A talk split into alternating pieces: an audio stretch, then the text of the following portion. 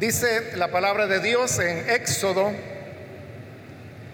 capítulo 24, el versículo 3.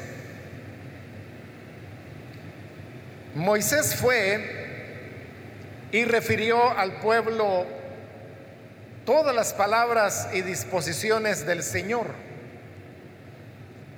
Y ellos respondieron a una voz, haremos todo lo que el Señor ha dicho.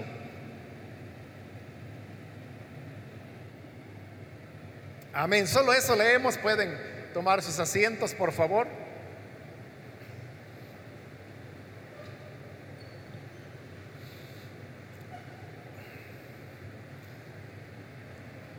Hemos leído este versículo que usted pudo notar se encuentra en el capítulo 24 del libro de Éxodo.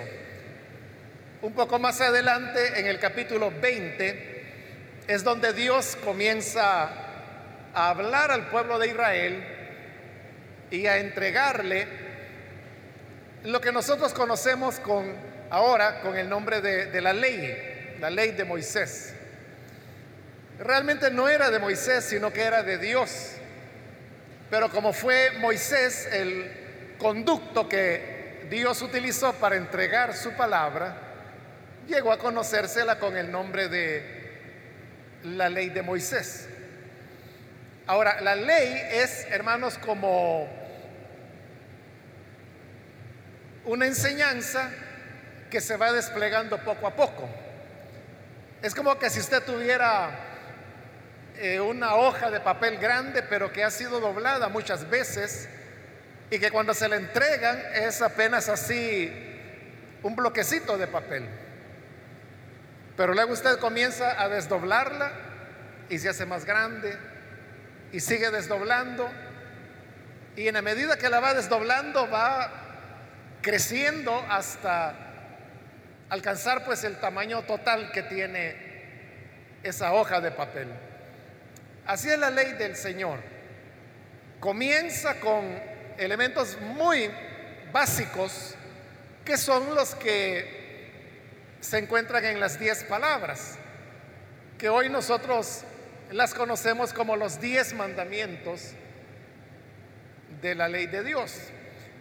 Pero esos diez mandamientos son como esa hoja de papel doblada de la cual le hablaba, que uno puede comenzar a sacar de ahí diversas aplicaciones y es como comenzar a desdoblarlos y a desdoblarlos y a desdoblarlos hasta que aquel cuerpo va creciendo. Eso es lo que ocurría con la ley de Dios, que comenzaba con 10 palabras, pero usted puede ver que aquí ya estamos en el capítulo 24. Es decir, que de los primeros versículos del capítulo 20, que es donde se encuentran las 10 palabras, estos se han ido desdoblando hasta alcanzar ya cuatro capítulos.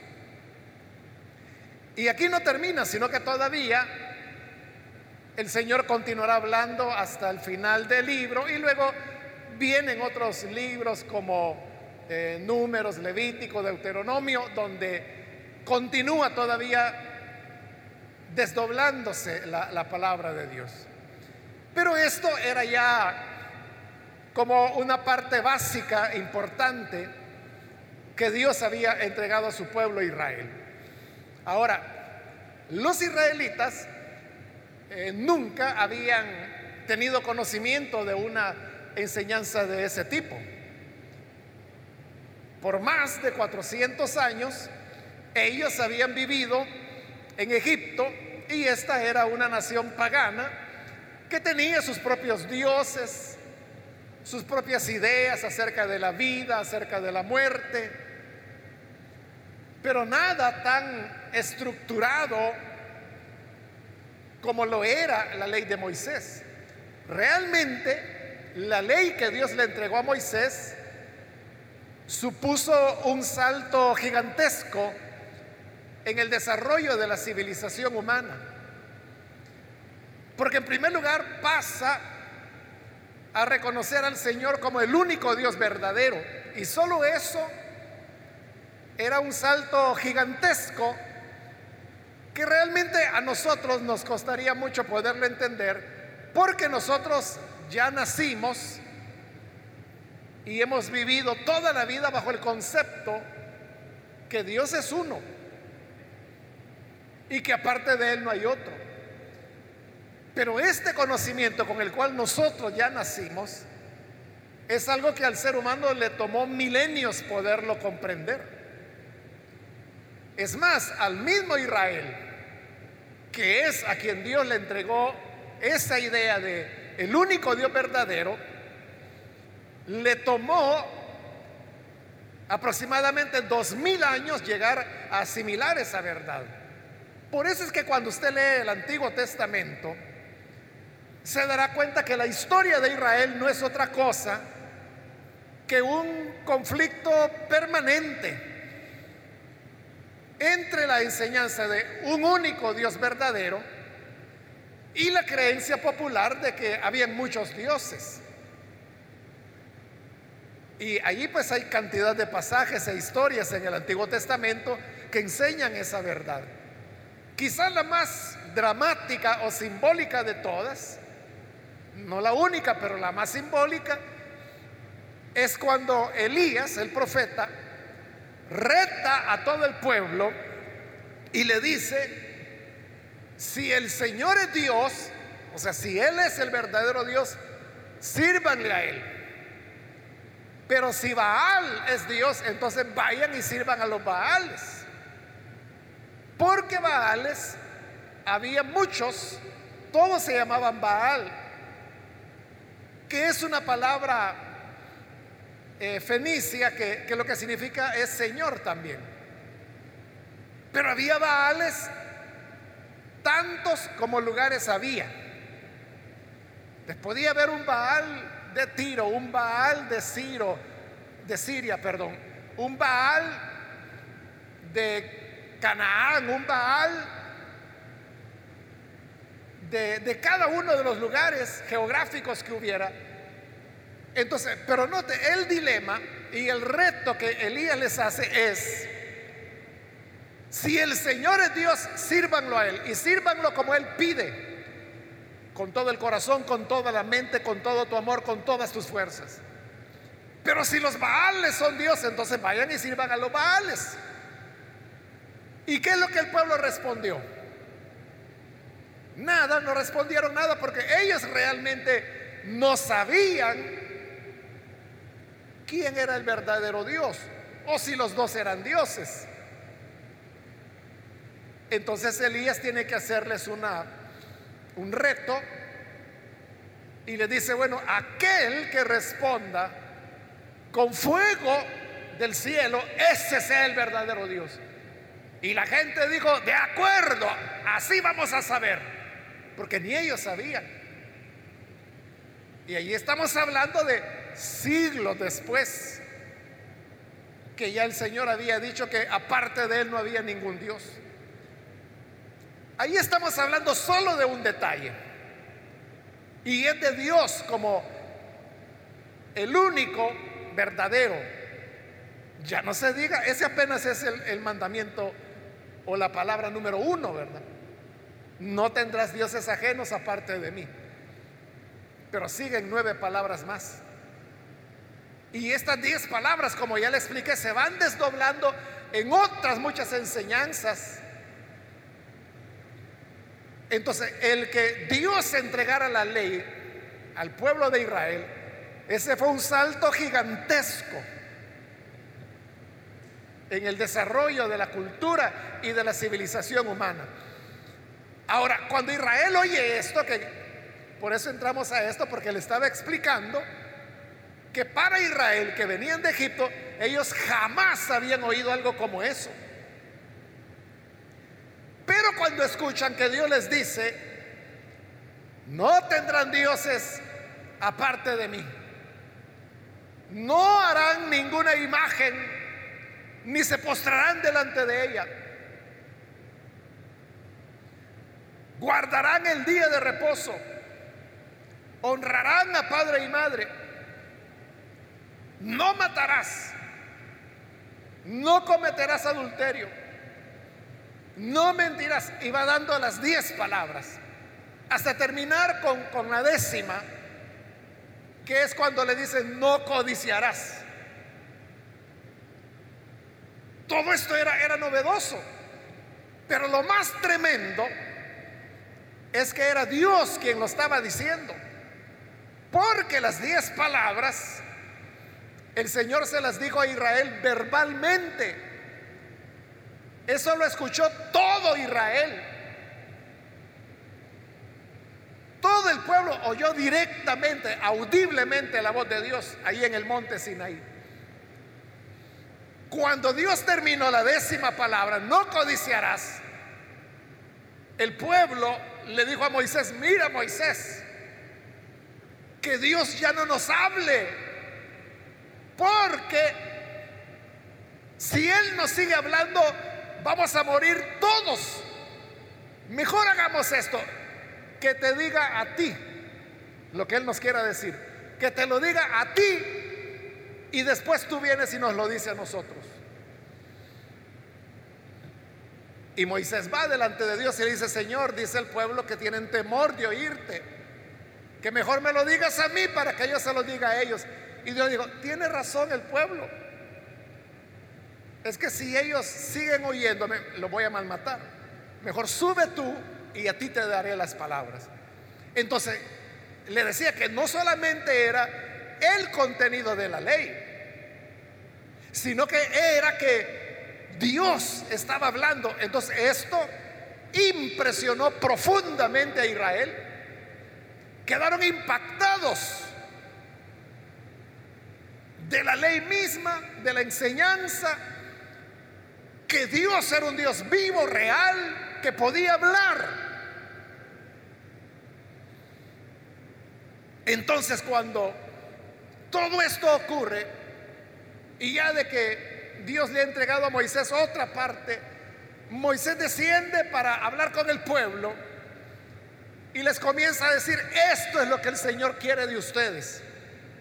Ahí iban las diez palabras, pero también iba ya su desglose en leyes humanitarias, leyes acerca de la propiedad, leyes acerca de las relaciones entre las personas.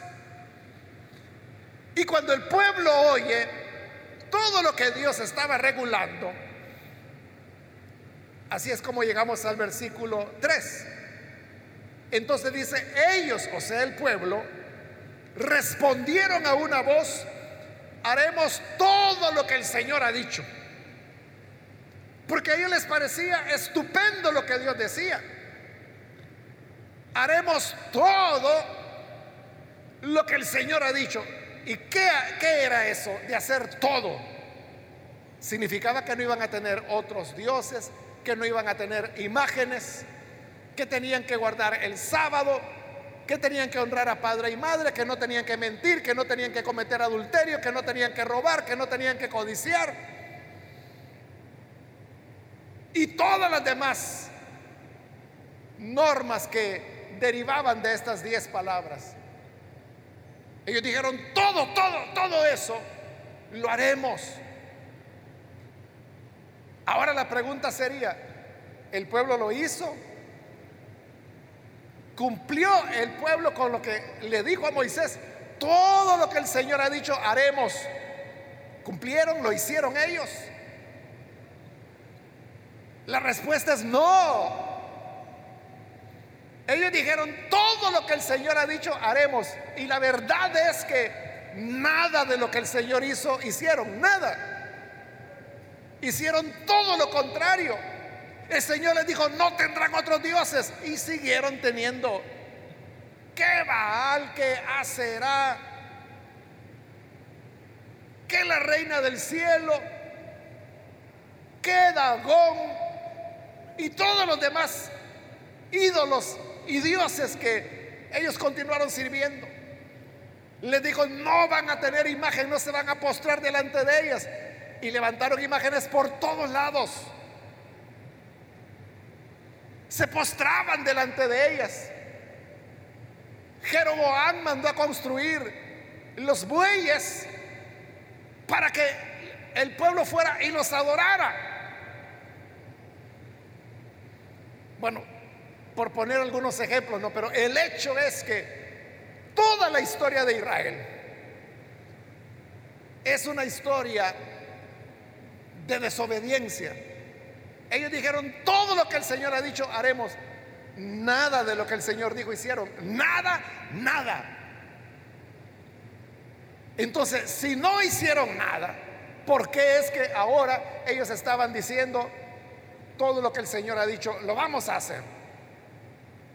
Cuando ellos dijeron estas palabras, no es que estuvieran mintiendo, no es que dijeran, ay, pobrecito Moisés, ya está viejito, digámosle que vamos a obedecer para que el viejito no se muera de un infarto. No, no era que querían engañar a Moisés y mucho menos a Dios. Ellos dijeron eso porque de verdad era lo que sentían. Era de verdad lo que humanamente querían hacer. Pero aquí viene el problema. Y es que ellos no habían logrado comprender lo que es la naturaleza humana. La naturaleza humana, como Pablo lo va a explicar en su carta a los romanos, él dice que la naturaleza humana no puede sujetarse a la voluntad de Dios y tampoco quiere. ¿Por qué no puede? Es por falta de voluntad. Bueno, hay muchos hombres, ¿verdad? Que sí, no tienen la voluntad de obedecer a Dios. Pero hay otros que tienen la voluntad de obedecer a Dios. Como Israel aquí tenían la voluntad de obedecer, pero no pudieron. Entonces, ¿por qué el ser humano no puede? Pablo lo explica también en Romanos. Y dice que la razón es porque la ley es espiritual. Y en cambio dice, yo, refiriéndose al ser humano, soy carnal. no se puede, hermanos, esperar que, por ejemplo, usted puede hacer unas normas para los peces. Y llevar las normas a los peces debajo de agua y decir, oigan, señores peces, queremos que cada 10 de mes ustedes salgan del agua y se vayan caminando allá al puerto para que la señora los agarre, los meta en el canasto y los venda para que los cocinen. ¿Van a obedecer? Sí, pueden decir los peces. Pero usted sabe que la naturaleza del pez es estar en el agua. Ellos no pueden salir del agua para irse al puerto, ¿verdad? Como la norma les ha dicho. La norma puede ser sensata, puede ser sabia. Pero la naturaleza del pez no le permite cumplirla. Porque ¿qué pasa cuando el pez sale del agua? Comienza a asfixiarse o sea, lo contrario de lo que nos ocurre a nosotros, ¿verdad? Fuera del agua nosotros respiramos bien. Dentro del agua nos ahogamos. Y uno puede decir, bueno, ¿y el agua que no tiene oxígeno? Sí, tiene oxígeno, pero nuestros pulmones no han sido creados para extraer el oxígeno del agua, separarla del hidrógeno. No podemos como seres humanos hacer. El pez igual. Solo que es lo contrario, ¿verdad? Él sí puede vivir en el agua. Sí puede tomar el oxígeno, separándolo del hidrógeno. Pero ya afuera no puede hacer lo que nosotros sí podemos. Eso es lo que pasa con la ley. Que la ley de Dios es contraria a la naturaleza humana.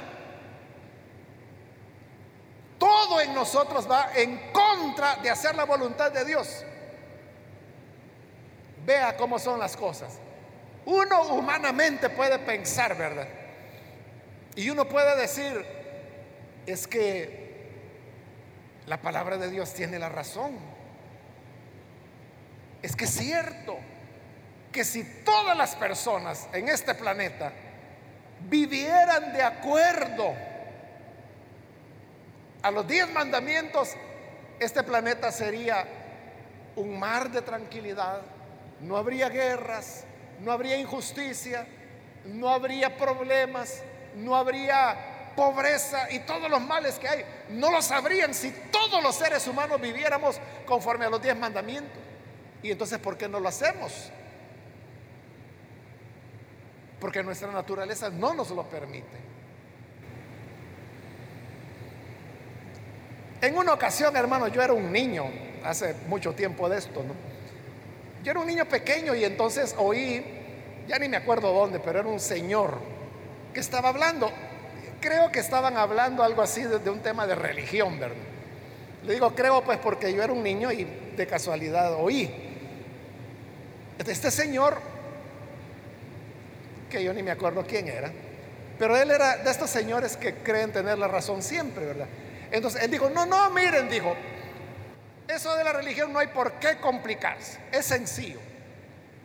Simplemente es guardar los diez mandamientos. Tú no te preocupes por nada, solo guarda los diez mandamientos y con eso Dios está contento contigo. Sonaba bien, ¿verdad? Sonaba bonito. Pruebe a cumplirlos. Pruebe a cumplirlos honestamente.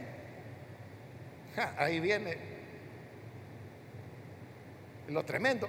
Eso es lo que le ocurrió a aquel joven rico que iba detrás de Jesús y que le dijo, maestro bueno, ¿cómo puedo salvarme? ¿Cómo puedo tener la vida eterna? Y Jesús le dijo lo mismo que este señor que yo oí dijo. Dijo, mira, guarda los mandamientos. Y aquel joven se extrañó. Solo eso. Pero él no estaba seguro. Él dijo, no vaya a ser que me haya equivocado. Señor, ¿cuáles mandamientos? Y Jesús le dijo, honra a tu padre y a tu madre. No mientras, no robes, no mates, no cometas adulterio. De cuando el joven oyó, dijo, ah, pues sí. Entonces él contento le dijo, Señor, eso desde que tengo uso de razón, lo he guardado. Yo no miento, yo nunca he robado, nunca he matado, nunca he cometido adulterio. Entonces, ¿qué? Quiere decir que ya tengo la vida. Fíjese, aparentemente este joven cumplía las diez palabras, los diez mandamientos. Pero como le he explicado, ¿verdad? Que los diez mandamientos se van desdoblando y llega a alcances que uno no imagina. Pero todo inicia con los diez mandamientos. Entonces, dice la Biblia que Jesús amó al muchacho. Y porque lo amó, le dijo la verdad. Le dijo, qué bueno, le dijo que has guardado los mandamientos. Solo te falta una cosa. Ve a tu casa y todas tus propiedades, véndelas. Y el dinero que te den de la venta de tus propiedades, repártelo entre los pobres. Y cuando hayas repartido todo lo que tienes entre los pobres, entonces ven y sígueme. Ahí está el punto, miren que cuando ya se trata de cumplir los mandamientos, honestamente, es otra historia. Ser religioso es fácil. O ser como el joven de decir, no, si mire, si yo nunca he matado, yo le aseguro que aquí, a lo mejor todos nunca hemos matado. Y si alguien ha matado de los que estamos acá, será uno, dos, tres tal vez. Pero los demás no sabemos qué es eso. Nunca hemos matado a nadie y tampoco tenemos intención de hacerlo. eso es fácil decir, mire, yo, yo amo porque nunca he matado a nadie. Ah, de verdad amas. Entonces, si de verdad amas, no vas a tener problemas de vender tu moto y el dinero repartirlo a esos pobres a quien tanto amas. Cuando ya se pone así la cosa, ¿quién lo hace? Y fue lo que pasó con el joven. Dice que cuando Jesús le dijo eso, él se puso muy triste porque era muy rico. Y mejor se fue, ya no siguió al Señor. Pero ahí lo puede ver. Él no amaba.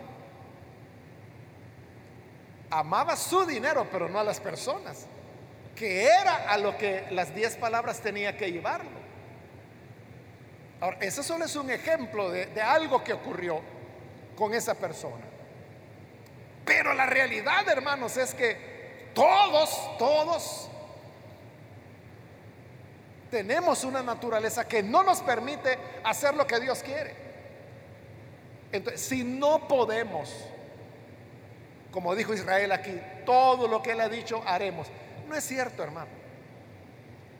Si usted dijo, me voy a bautizar, Señor, ayúdame para que al bautizarme mi vida realmente sea nueva y yo nunca más vaya a ofenderte. Qué buen deseo, ¿verdad? Pero ¿qué pasó? Se bautizó. ¿Y luego qué? Se vuelven a repetir los errores. Se vuelve a mentir, se vuelve a tener deseos impuros, se vuelve a enojar, vuelve a tener ira, vuelve a tener enemistades. Entonces, ¿cómo podemos agradar a Dios? Ahí es donde viene el Evangelio. Y Pablo también lo explica. Él dice, lo que la ley no pudo hacer, la gracia lo suplió. Entonces lo que nos sostiene es la gracia. Siempre vamos a cometer errores, hermanos. Siempre vamos a fallar. Pero la gracia del Señor es la que nos permite seguir adelante. Hoy por la mañana platicaba con un hermano a quien le han ofrecido un privilegio dentro de la iglesia. Y entonces él me decía, hermano,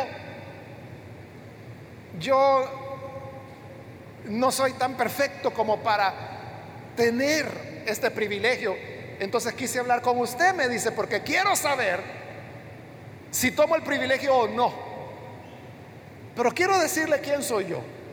Entonces comenzó a contarme luchas personales que tiene. Luchas semejantes a las que todos tenemos. Entonces yo le dije, es que no quiere decir que porque una hermana anda con su uniforme de diaconisa, o un diácono anda con su corbata, no significa que son impolutos o inmaculados. Si pasamos aquí al púlpito para predicar la palabra, para dirigir los cantos, no es porque vengamos 100% probados. Y venimos ahí, mire, no me toque porque vengo puro. No me vea porque hasta resplandezco. No, no, no es por eso. Somos igual que todos los seres humanos, que no podemos hacer la voluntad de Dios. Pero esa es la clave. Aceptar que no la puedo hacer. Aceptar que por mi mismo esfuerzo yo no puedo ser perfecto, yo no puedo ser inmaculado. No puedo. Voy a fallar en una cosa u otra. Aunque no quiera, es lo que Pablo decía el mal que no quiero hacer, eso hago. Y el bien que quiero hacer, no lo hago.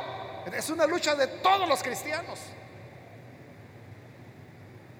Pero cuando nosotros reconocemos esto que estoy diciendo, cuando reconocemos, está bien. Señor, yo nunca voy a poder complacerte en todo. Señor, yo nunca voy a poder hacer perfecto. Siempre con dolor mío, pero te voy a estar fallando en una cosa o en otra, voy a ser imperfecto. Pero aunque sea imperfecto, quiero decirte que yo te amo, yo quiero estar contigo todos los días de mi vida.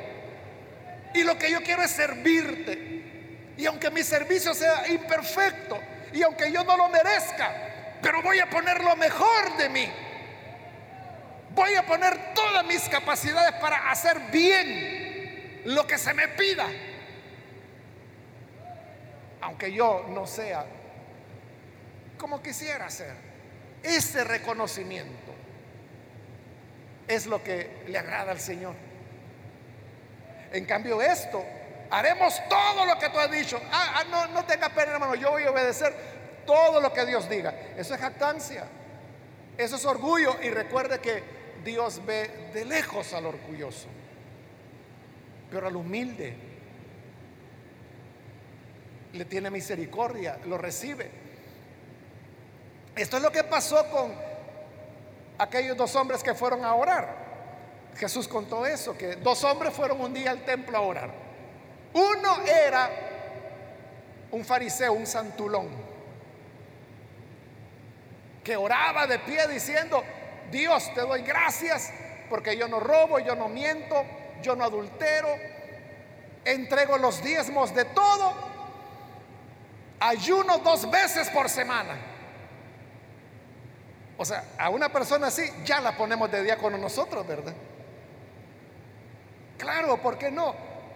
Es un hombre que nunca ha adulterado, no miente, no roba, no mata, es fiel en entregar sus diezmos, ayuna dos veces por semana. ¿Cómo que no va a ser diácono?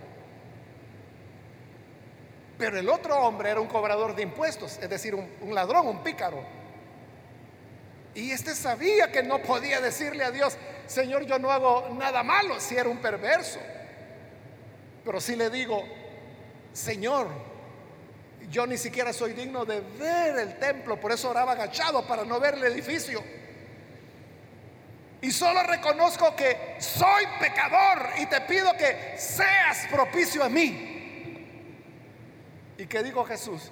Este este que pide misericordia regresó a su casa salvado.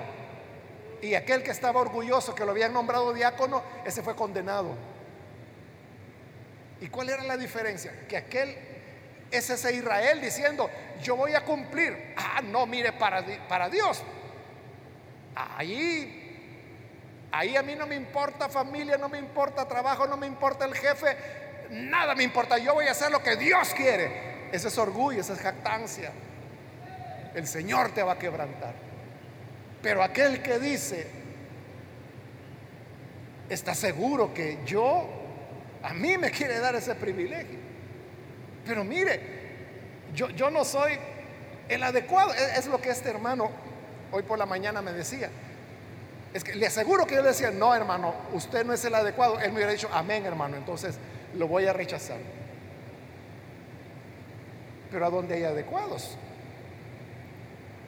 El adecuado es aquel como Él, como Él, que está diciendo, no lo merezco. Pero yo le dije, es cierto, no lo merece, pero confía en la gracia de Dios. Confía en la sangre de Cristo que le limpia de pecado. Confía en que Dios sabe que usted está luchando por hacer el bien y en esa confianza camine. Cuando nosotros reconocemos nuestra debilidad, nuestra incapacidad para hacer las cosas, ahí es cuando la gracia de Dios se manifiesta, nos cubre y nos ayuda a salir adelante. Así que todos hermanos y hermanas, vengamos a servir al Señor con humildad, con humildad sabiendo que es por su compasión y su gracia que nos levantará y nos usará. Vamos a cerrar nuestros ojos y antes de orar yo quiero invitar, si hay con nosotros algún amigo o amiga que todavía no ha recibido al Señor Jesús como Salvador, yo quiero ahora invitarle para que usted reciba a Jesús como su Salvador, si su preocupación ha sido, a mí me gusta, pero yo no creo que voy a cumplir. Esa es la manera de cumplir. Precisamente reconociendo que tú no puedes, pero que la gracia de Jesús estará allí todos los días para ayudarte y animarte. ¿Hay alguna persona que necesita venir al buen Salvador? Puede ponerse en pie, por favor, en el lugar donde está. Ahí donde está sentado, simplemente póngase en pie en el lugar para que nosotros podamos orar por usted. Yo le invito para que hoy aproveche la oportunidad y reciba la gracia de Dios. Póngase en pie, allí en el lugar donde se encuentre, y con todo gusto vamos a orar por usted. ¿Habrá alguna persona? ¿Algún amigo o amiga? ¿O alguien que se ha alejado del Señor, pero hoy necesita reconciliarse? Póngase en pie. Si se encuentra en la parte de arriba, también con toda confianza póngase en pie. Y vamos a orar en este momento. Muy bien, aquí hay algunas personas que se han puesto en pie, Dios les bendiga. Vamos a orar al Señor en este momento. Padre, gracias te damos por tu palabra. Porque ella nos muestra lo que en realidad somos. Y sabiendo lo que somos con humildad, hoy venimos delante de ti para pedirte que nos ayudes. Que aunque nosotros no vamos a poder alcanzar a cumplir con todo, pero tu gracia nos sostendrá. Y tu mano, Señor, cuidará de nosotros. Te pedimos por estas personas que están en pie. Que tu gracia venga para renovarles, transformarles y puedan tener una vida nueva y puedan servirte de hoy en adelante. Les ponemos, Padre, en tus manos y ayúdanos a cada uno de tus hijos y tus hijas a reconocer nuestra flaqueza, nuestra debilidad, pero también a confesar que con tu ayuda saldremos adelante. Porque tú eres misericordioso, tu amor es para toda la eternidad. Por Jesucristo nuestro Salvador lo pedimos. Amén.